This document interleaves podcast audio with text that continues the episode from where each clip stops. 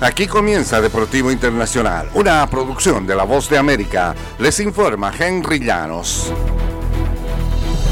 En el tenis del abierto de Estados Unidos, Novak Djokovic no encontró ningún tipo de problemas como sucedió en su partido previo y eliminó a Borna Jojo 62-75-64 proveniente del torneo de clasificación el domingo por la noche.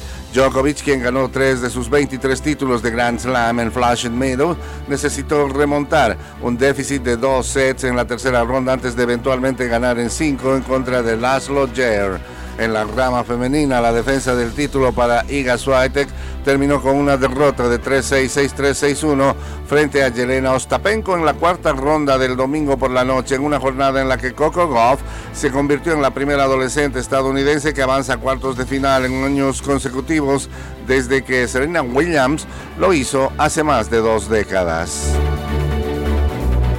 el tackle Terrence Steele llegó a un acuerdo para extender su contrato con los Cowboys de Dallas por 5 años y 86 millones 800 mil dólares, una gran recompensa para un jugador que llegó fuera del draft y que viene de una lesión en el ligamento anterior cruzado. Steele recibirá 50 millones de dólares garantizados en un contrato que le asegura un salario anual de 17 millones y que pone al jugador de 26 años entre los 10 tackles eh, derechos mejor pagados. El acuerdo podría llegar a valer 91 millones 800 mil dólares. Los Cowboys firmaron a Steele con una oferta de segunda ronda de 4 millones 300 mil como agente libre con restricciones después de que expiró su acuerdo de novato después de tres años. Steele ha recibido autorización para participar en el campamento de entrenamiento a pesar de que sufrió un desgarro en el ligamento anterior cruzado de la rodilla izquierda después de 13 encuentros en la campaña anterior del fútbol americano.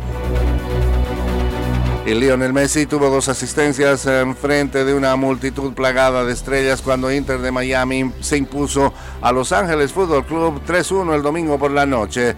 Facundo Farías, Jordi Alba y Leonardo Campana anotaron por Miami que está invicto en 11 partidos en todas las competencias desde que Messi se unió al club a mediados de julio.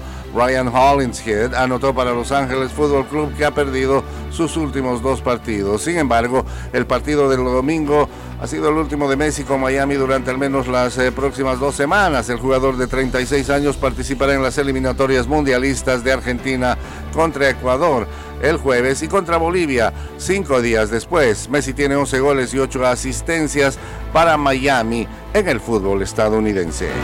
Y hasta aquí Deportivo Internacional de la Voz de América.